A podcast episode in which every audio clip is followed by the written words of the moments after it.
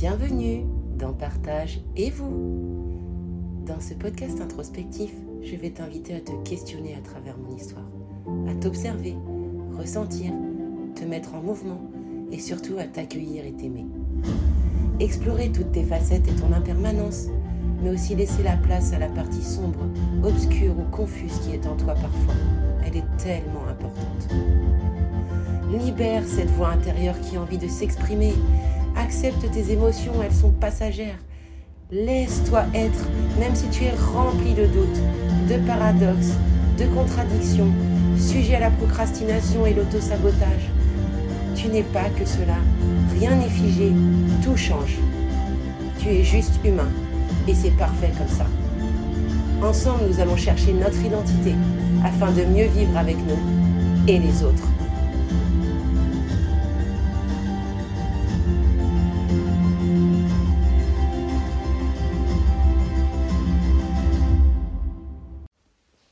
Bonjour et bienvenue dans l'épisode 2 où je vais aborder les valeurs, le profil et les blessures. Alors j'ai décidé de faire cet épisode de podcast parce que euh, jusqu'à maintenant je vivais très mal euh, la fatidique question qui es-tu? Déjà parce que j'aime pas forcément me définir et que pour moi on change limite chaque heure. En tout cas, je me lève le matin en étant quelqu'un et je me couche le soir en étant euh, quelqu'un d'autre parce que j'apprends chaque jour. J'évolue sur mes idées, mes perceptions. Quand je rencontre des gens, que je discute, que j'écoute les perceptions des autres. Donc, du coup, j'aime pas forcément qu'on me mette dans des cases ou euh, qu'on me voilà, exposer qui je suis euh, par honte ou pudeur. Ça peut être l'un ou l'autre souvent. Donc il y a deux mois, j'ai refait le travail euh, de rechercher mes valeurs parce que je me suis rendu compte que j'ai longtemps vécu avec des valeurs qui n'étaient pas miennes, qui étaient pour coller à, ce qu'on attendait de moi ou ce que je pensais qu'on attendait de moi, à la société, au monde du travail. Enfin, ça se dérivait dans pas mal de choses. Et donc il y a deux mois, j'ai réussi à répondre à une série de douze questions. Et ça a été un déclic pour me trouver mes valeurs. Donc, euh, vu que ça a été utile pour moi, euh, je vais te les, donner. Le but, euh, en répondant à ces questions, c'est d'avoir au moins cinq réponses. Moi, j'en avais plus, franchement beaucoup plus sur certaines. Euh, et j'avais des choses qui revenaient par récurrence. Donc j'ai croisé en fait les, les 12 questions. Et ça m'a permis euh, de trouver euh, mes valeurs, enfin tout ce qui ressortait vraiment le plus. Alors, la première question. Comment occupes-tu ton temps? La deuxième, comment dépenses-tu ton énergie? La troisième, comment dépenses-tu ton argent? La quatrième, quel est ton environnement que ce soit au travail ou euh, chez toi? Alors c'est un peu difficile parfois de définir son environnement, mais concrètement, de manière simple, chez toi, qu'est-ce que tu vois en premier? Qu'est-ce qui est tout le temps sorti? Euh, Moi, je sais que j'ai beaucoup mes bouquins qui traînent, euh, mon, mon, cahier où j'écris mes pensées, de la nourriture, voilà, des choses comme ça. Au travail, c'était plutôt l'inverse. Tout était carré, il n'y avait pas du tout de perso. je voulais pas qu'on ait accès à moi ça peut être des indicateurs. La cinquième question, où es-tu le plus organisé? La sixième, où es-tu le plus discipliné? La septième, quelles sont tes pensées et euh, la vision de ta vie? La neuvième, de quoi aimes-tu plus parler Qu'aimes-tu apprendre? La dixième, qu'est-ce qui t'inspire? La onzième, qu'est-ce que tu en train de réaliser de tes objectifs dans ton quotidien? Et la douzième, euh, quels sont tes rêves et euh, les choses que tu veux réaliser, les trois euh, thèmes les plus importants dans ta vie? voilà, tu fais l'exercice de répondre à, ces questions.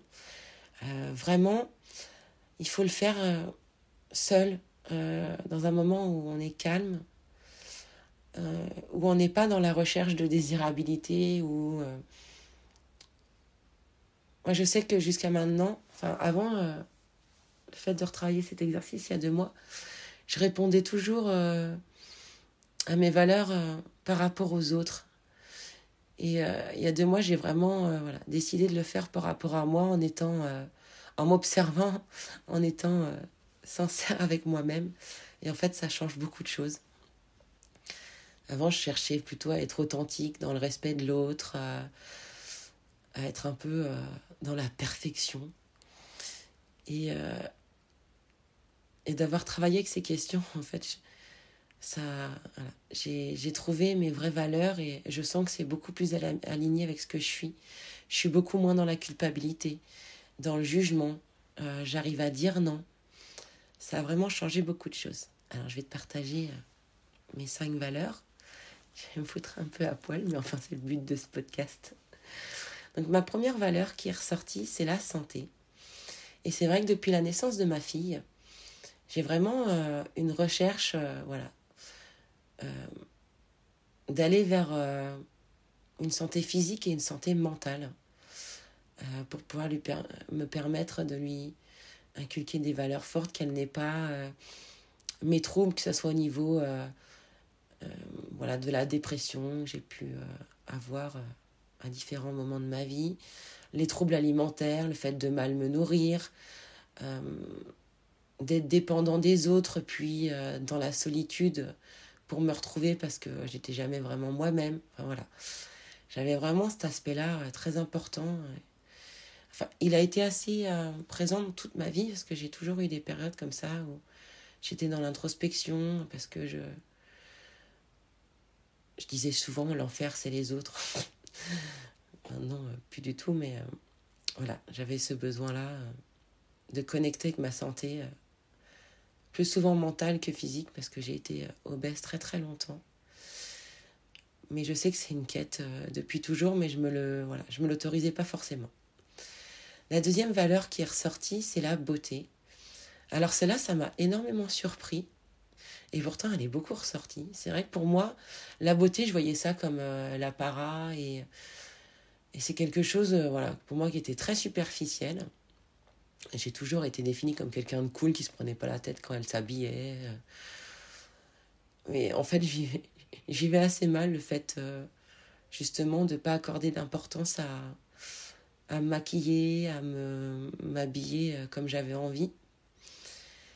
Et à prendre du temps pour observer des quand j'allais au musée ou euh, dans les châteaux c'est vrai que euh, je pouvais euh, j'étais vraiment scotchée par les œuvres d'art la beauté de la pièce et et je prenais du temps et je voyais que ça agaçait les autres donc je finissais par réduire le temps que je passais à lire les descriptifs d'étoiles à observer tous les petits détails de la pièce que je trouvais euh, beau. Et aujourd'hui, euh, voilà, j'ai accepté que c'est une valeur euh, très forte chez moi. Donc, je passe du temps à marcher en forêt, à m'extasier sur la beauté des fleurs, des arbres, d'une toile ou d'écouter en boucle une musique parce qu'elle est belle. C'est quelque chose que, j'ai plaisir à, à observer.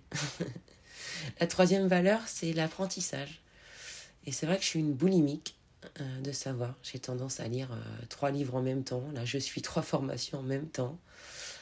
Euh, j'ai besoin de, toujours apprendre plus. J'essaye un peu de me détacher de ça parce que des fois, c'est vrai que ça peut me donner du surmenage. Donc, et puis c'est lié à, à, une blessure. On, on l'abordera un peu plus tard dans le podcast. La quatrième valeur, c'est euh, euh, les relations humaines.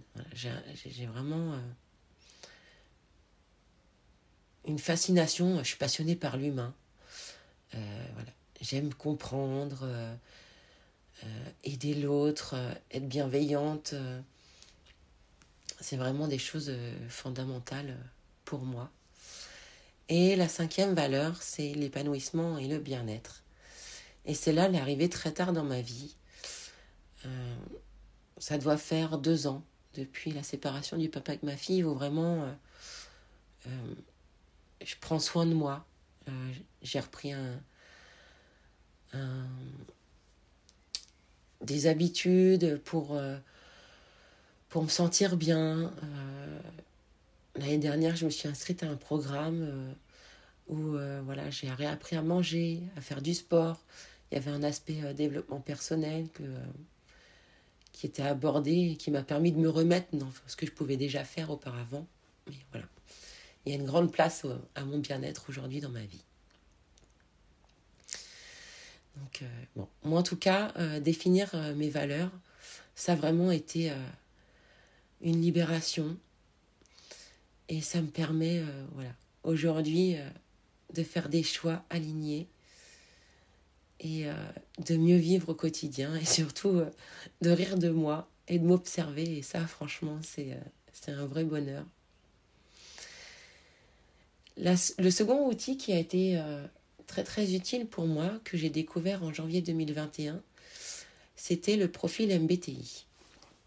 Alors le profil MBTI, c'est euh, une sorte euh, voilà, de, d'évaluation psychologique en fait, où on apprend à mieux se connaître, à identifier nos points forts, nos points faibles, à comprendre son schéma de pensée et ce qui nous motive. Donc c'est euh, cinq, c'est quatre lettres exactement. Souvent, il y a un tiret et une cinquième.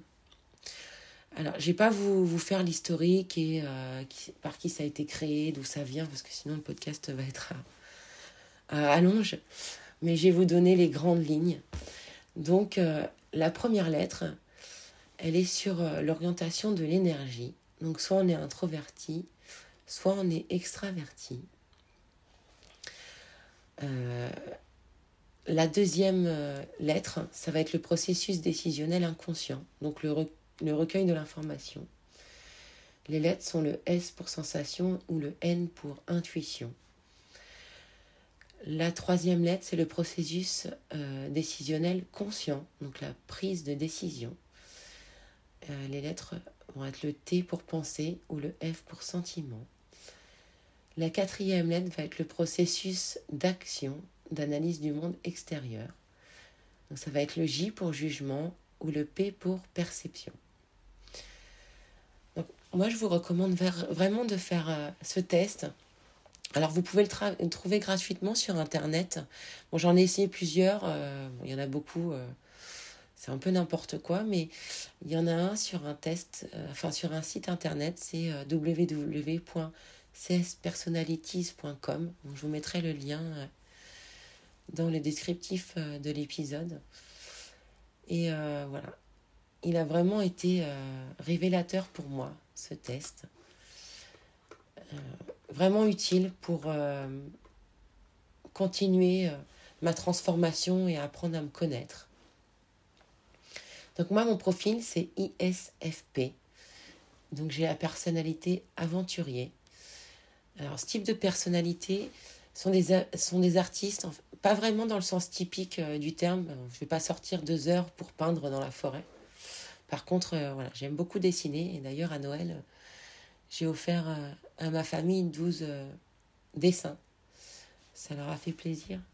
Et, et moi, ça m'a touché parce que ça m'a fait réaliser que l'art a, une place importante aussi dans la vie. Donc on est plutôt artiste, mais sur le côté esthétique, le design, sur euh, nos choix, nos actions pour repousser les limites des conventions sociales. On aime bouleverser les attentes traditionnelles avec des expériences sur la beauté et le comportement. C'est un, un type de personnalité qui euh, n'aime pas qu'on le range dans un tiroir. Ça, revient à ce que je disais au début avec les valeurs ou que j'aime pas qu'on me mette dans des cases. Euh, je vis dans un monde assez bariolé, sensuel, inspiré par les connexions avec les gens et les idées. Je prends du plaisir à réinterpréter euh, ces connexions, à réinventer, à expérimenter. Aussi bien euh, moi-même que euh, de nouvelles perspectives. J'aime explorer, expérimenter. ça me crée une sensation de spontanéité. Et ça donne parfois à mon entourage l'impression que je suis imprévisible. imprévisible. Et à côté de ça, je suis vraiment quelqu'un euh, d'introverti. Je surprends mon entourage parce que euh, je quitte les feux de la rampe pour m'isoler et recharger mes batteries. Donc, euh, parfois, ça peut être difficile aussi parce que dans mes relations sociales. C'est vrai que je ne pouvais pas forcément donner des nouvelles. quand on m'appelle, voilà, je ne parle pas forcément de moi parce que je suis dans une période voilà, d'introspection forte et d'évaluation de mes principes, de mes objectifs pour voir s'ils sont, toujours cohérents. J'aime pas m'éterniser sur le passé ou l'avenir. Je réfléchis vraiment à qui je suis au moment présent. Et souvent de cette période voilà, où je suis euh, où je m'isole, je reviens transformée euh, de mon cloître. Euh, je vis pour trouver le moyen de faire connaître mes passions. souvent les conditaristes comme le jeu, les sports extrêmes, le fait de manger beaucoup sont très présentes dans ce type de personnalité. par contre, je suis quelqu'un de très débrouillarde. J'aime entrer en contact avec les autres et euh, j'ai une sorte de, charme irrésistible. Alors on me l'a dit, hein, mais moi je le constate pas toujours. J'ai toujours trouvé le compliment idéal pour attendrir les gens. Euh, je, suis, très portée sur euh, le côté à prendre des risques imprudents ou irresponsables, parce que pour moi c'est vraiment quelque chose de fort qui me permet d'évoluer. Cependant, euh, euh, la critique, euh, elle peut avoir de mauvais effets chez moi. Alors, il y a un côté où j'aime voilà, avoir des retours et la rétroaction parce que ça me permet d'ouvrir le champ des possibles et de voir de nouvelles perspectives et ça m'aide à, trouver de nouvelles directions dans ma vie et mes passions. Mais j'ai vraiment un souci avec ce qui est mordant, piquant. Et euh, voilà, j'ai du mal avec la, critique non constructive et ça peut me mettre dans des états de colère euh, assez spectaculaires. Euh, mon chéri pourra en témoigner. Il y a encore trois jours, on avait un, une discussion un peu voilà, vive où je lui disais Mais tu voilà, tu exprimes pas tes émotions, tu cherches pas à savoir qui t'es, etc. Et d'un autre côté, euh, voilà, j'avais euh, le recul et l'observation de me dire, je reproche ça parce que bon, je le fais un peu aussi. quoi. Euh, il y a une phrase que j'aime bien, c'est il y a du sens dans toutes les expressions de la vie. Et les plus grands défis auxquels je dois faire face, c'est de planifier l'avenir. Trouver des idéaux constructifs sur lesquels baser mes objectifs pour aller vers le positif, je trouve que c'est vraiment pas une tâche mineure. Euh, je planifie pas forcément les choses en termes d'actifs ou de retraite.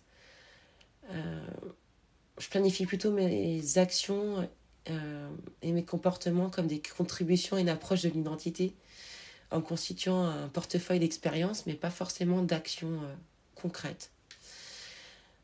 mes objectifs et mes principes, quand ils sont nobles, me permettent d'agir avec une charité, une abnégation surprenante. Mais il peut aussi m'arriver euh, voilà, d'avoir une identité plus centrée euh, sur moi-même et d'agir avec égoïsme et manipulation quand euh, je me retrouve dans le postulat de l'aide et sans avoir de retour. Ça m'est arrivé récemment. Encore, et c'est encore difficile d'en parler, donc je vous en parlerai plus tard, je pense. Donc il est important pour ce cette personnalité d'aventurier, de se souvenir que de devenir euh, activement la personne qu'on veut être. Le développement et le maintien d'une nouvelle habitude euh, peut aider. Euh, ça vient pas forcément naturellement, mais prendre euh, un peu de temps tous les jours et comprendre ses motivations, ça permet d'utiliser ses points forts et de poursuivre dans ce qu'on aime. Donc voilà un peu la typologie de l'aventurier. Et c'est étroitement lié aux cinq blessures qui nous empêchent d'être nous-mêmes. Euh, donc, moi, ça a été une révélation l'année dernière. J'avais conscience un petit peu des masques que je portais. Mais en mai 2021, j'ai lu un livre de Lise Bourbeau sur les cinq blessures qui empêchent d'être soi-même et les masques associés. Donc tous nos, nos, mots en fait proviennent de cinq blessures fondamentales le rejet, l'abandon, l'humiliation, la trahison et l'injustice. Et afin de supporter la douleur de ces cinq blessures, on développe un masque pour chacune d'entre elles. Donc la fuite, euh, la dépendance, le masochisme, le contrôle et la rigidité. Et euh, seule l'acceptation de ces mécanismes nous conduira à être enfin nous-mêmes et à amorcer la voie de la guérison. Donc il faut savoir que il y a quatre étapes à l'origine de nos blessures. Nous venons au monde, nous ressentons la joie d'être nous-mêmes. Ensuite, nous vivons la douleur de ne pas pouvoir agir en étant nous-mêmes. Ensuite, la troisième étape, nous connaissons une période de crise et de révolte liée à la souffrance de ne pas pouvoir être nous-mêmes. Et la quatrième étape, c'est nous nous résignons pour réduire la douleur et finissons par nous créer une nouvelle personnalité afin de ne pas décevoir les autres et être aimés. Ce n'est pas la réalité des faits qui crée la blessure, mais notre ressenti à l'expérience, notre construction mentale. Ainsi, euh, durant euh, toutes ces étapes, donc euh, le rejet, l'abandon, l'humiliation, la trahison, l'injustice, les cinq blessures, on peut euh, développer euh, des façons d'être, des masques, qui vont être euh, notre façon de nous protéger et de gérer notre douleur. Donc on va rentrer un peu plus en détail sur, sur ces cinq, cinq blessures et masques. Donc la première, le rejet, le portrait du fuyant. Alors, cette blessure, c'est euh, très profond. Elle touche l'être directement. L'enfant a le sentiment d'être rejeté dans son être et dans son droit d'exister. Il s'agit de la première blessure à se manifester dans la vie, parfois même avant de naître. On a le syndrome du bébé non désiré. Donc, elle, intervient à la naissance. Elle est vécue avec le parent du même sexe. Donc, nous fait euh, porter le masque du fuyant donc on, a tendance à se sentir rejeté par euh, les personnes du même sexe, que nous. Ça nous donne euh, vraiment euh, une sensation de ne pas être aimé, de ne pas avoir été désiré et accepté. Et le masque du fuyant, en fait, se manifeste par la fuite de la réalité. On n'a pas le droit d'exister. On est assez perfectionniste et, on se crée une personnalité. Parce qu'on doute de sa valeur. Euh, la deuxième euh, blessure, ça va être euh, la blessure de l'abandon et on va adopter un masque de dépendant. L'éveil de cette blessure, elle est entre 1 et 3 ans avec le parent du sexe opposé.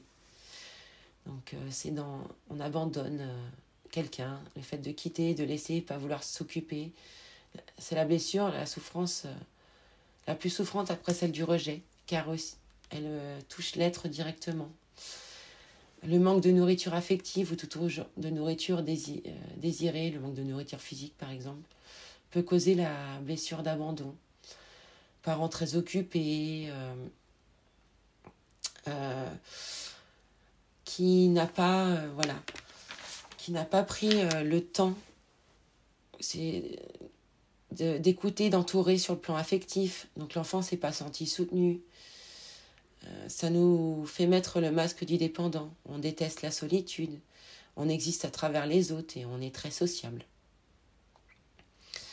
Euh, c'est une blessure euh, qui est vécue avec le parent du sexe opposé. donc on a tendance à facilement se sentir abandonné et on abandonne les autres aussi. Euh, la troisième euh, blessure va être euh, la blessure de l'humiliation. Et on va porter le, le masque du masochiste.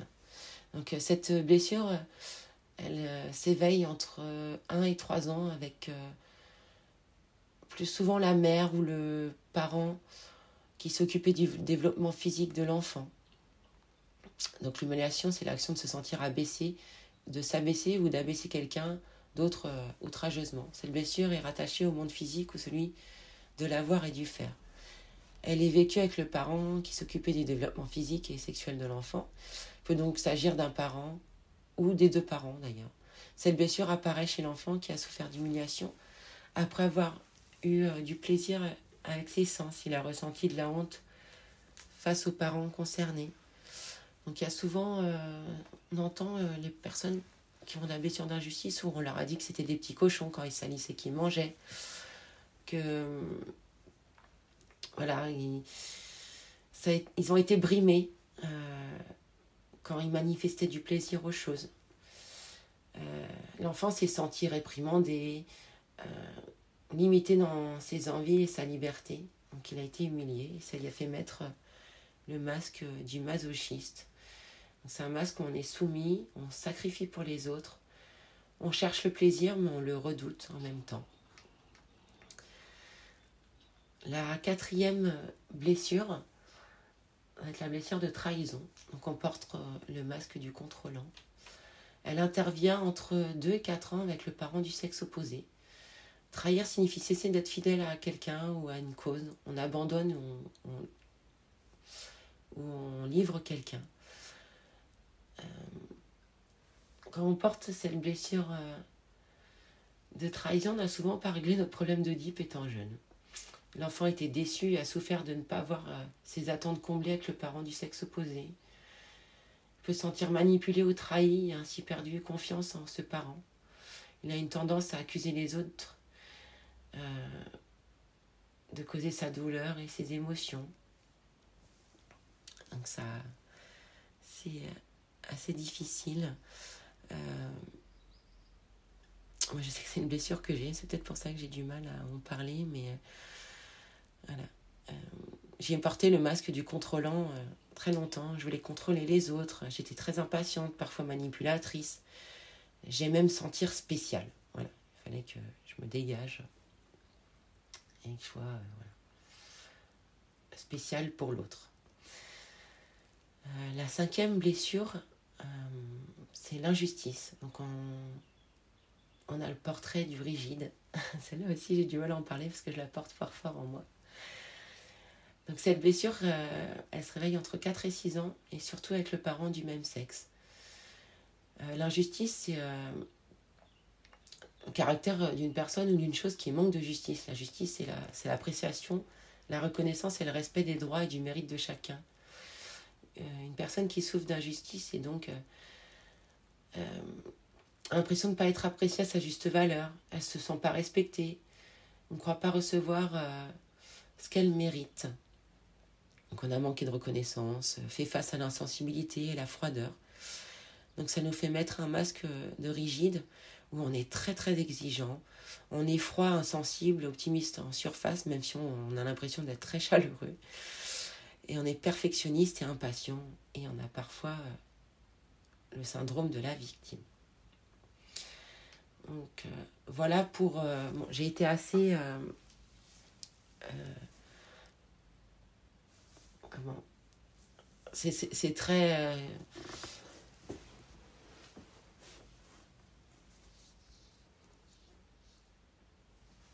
comment dire J'ai une émotion qui me, qui me traverse là. Je pense que c'est le fait d'avoir parlé de ma blessure d'injustice, du coup ça m'a fait un petit blanc. Et, euh, et je pense que c'est une des raisons pour lesquelles euh, je fais ce, ce podcast d'ailleurs. C'est que voilà, j'avais un, un, fort euh, problème euh, au niveau du perfectionnisme. Et euh, je voulais toujours être dans le contrôle, donner quelque chose de, de parfait, de me de dire de moi qu'on était que j'étais intelligente, que j'étais positive. J'avouais rarement que j'avais des difficultés et en fait j'ai vécu mes dépressions souvent très très très seule parce que les gens ne voyaient pas forcément vu que j'en parlais pas. J'avais des difficultés à reconnaître que j'avais un problème j'ai mis très très longtemps à me faire suivre par un psychiatre. Je pense que c'est tout ça qui ressort avec. Euh, voilà, de vous parler de ma blessure euh, d'injustice. je laisse un peu passer cette émotion et. Euh, et voilà, pour moi, c'est important que. Voilà, dans l'avion, c'est vraiment important de, que tu t'observes, que tu connaisses un peu tes blessures. Et euh, pour moi, ces trois outils, euh, je les ai utilisés euh, dans ma vie à chaque fois que j'ai eu des périodes de crise parce qu'en fait, euh, quand on est dans une dépression, euh, on ne sait plus qui on est. Donc il faut partir sur des outils pour pouvoir un peu reconnecter à soi et sortir de voilà de l'enfer, euh, de la négativité, de la dévalorisation. Et c'est vrai que moi ces outils m'ont aidé. Après ils ne font pas tout. Je pense qu'il y a il y a quelque chose qui une fois qu'on a qu'on a utilisé ces outils, il y en a d'autres. Hein, la PNL, l'Ikigai. Euh, il y a énormément de choses en fait pour euh, apprendre à se connaître, mais euh, bon, le développement personnel, maintenant tout est accessible sur Internet.